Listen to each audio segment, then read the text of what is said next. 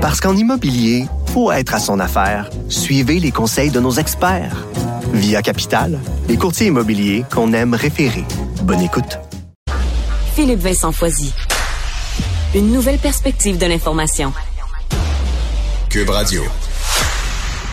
Bon, hier, je ne sais pas si vous avez vu cette affaire-là ou durant la fin de semaine, là, le nouveau possible variant Delta Cron qui serait dans le fond un mélange entre le variant Delta, le variant Omicron.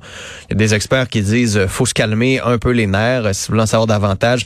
Il y a un article fort intéressant sur le site du 24 heures euh, écrit par la journaliste Andrea Lubeck. Bonjour Andrea. Bonjour Philippe Vincent. C'est quoi cette histoire-là de Delta Cron? On dirait quasiment un transformeur. Là.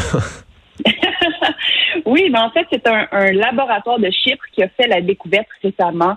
Euh, donc, et il y a un virologue chypriote qui a, qui a fait l'annonce la semaine passée là, à la télévision locale. Et puis là, après ça, les médias internationaux se sont emparés de la nouvelle. Et puis, euh, comme tu peux euh, l'imaginer, ça a fait le tour des réseaux sociaux et les spéculations vont bon train depuis. là. Mais euh, concrètement, est-ce que ça existe? Est-ce qu'on est-ce que ça se peut? Qu'est-ce que les gens disent? Ben, il y a beaucoup de il y a beaucoup de théories. Hein? Euh, d'un côté, certains experts disent c'est possible. Euh, non seulement c'est possible, mais on sait depuis le début de la pandémie que les doubles infections sont possibles. Donc ça se peut qu'il y ait une personne euh, qui, qui, serait infectée tant par le variant Delta que par le variant Omicron. Ah ouais? D'un autre côté, oui, exactement. Et d'un autre côté, on a des scientifiques, même des personnes qui, euh, qui travaillent sur la COVID-19 depuis le début de, à l'OMS, qui disent c'est peut-être simplement une erreur de, laboratoire, euh, une, contamination d'un échantillon. Hmm.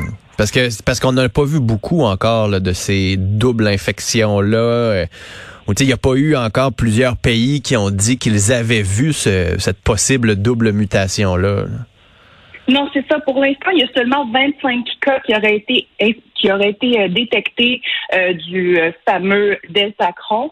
Donc, on attend encore de voir qu'est-ce qu'il y en est réellement là. En fait, les les, euh, les laboratoires, leur mission, c'est de d'identifier des possibles nouveaux hmm. variants. Puis après ça, ce qu'un expert m'expliquait, c'est que c'est au reste de la communauté scientifique à confirmer la trouvaille et euh, à faire des enquêtes épidémiologiques et biologiques pour euh, identifier, pour déterminer son importance. Ouais, parce que ça, c'est l'OMS qui dit un peu la même chose. Là. Arrêtez d'utiliser le mot deltacron ou le mot le flurona, qui serait comme une combinaison entre la grippe et le coronavirus, parce que fort probablement que ce serait plus des problèmes de séquençage, de tests, plutôt qu'une combinaison. C'est fort peu probable que ça arrive.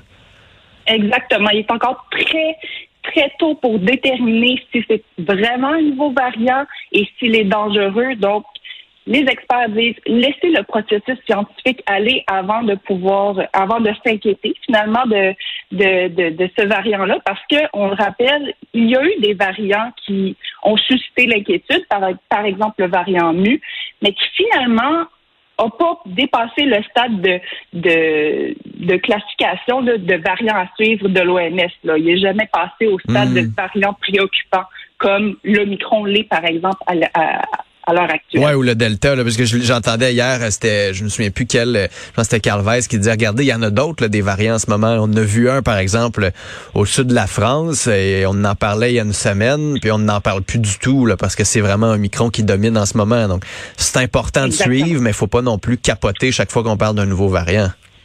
Exactement, c'est ça. Il faut qu'il faut qu'il y ait des, des, études scientifiques, épidémiologiques, biologiques qui se passent pour déterminer leur importance. Puis oui, il faut qu'on détermine, qu'on identifie ces nouveaux variants-là, mais il faut qu'on prenne ça une étape à la fois pour avant de paniquer finalement. André Lubec, merci beaucoup d'avoir été là.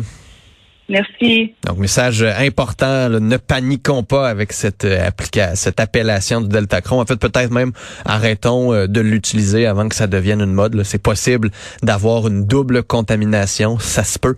Ça se peut avec la grippe aussi. Alors, calmons-nous, continuons d'étudier la chose. Quand on aura davantage de détails, on sera en mesure d'en dire euh, un peu plus. C'est un peu comme ça que ça fonctionne, la science. Ça prend un peu de temps. Des fois, c'est pas clair. Des fois, par contre, il y a des choses qui peuvent enflammer les réseaux sociaux. Peut-être que c'est le temps de se calmer un peu les nerfs à ce sujet.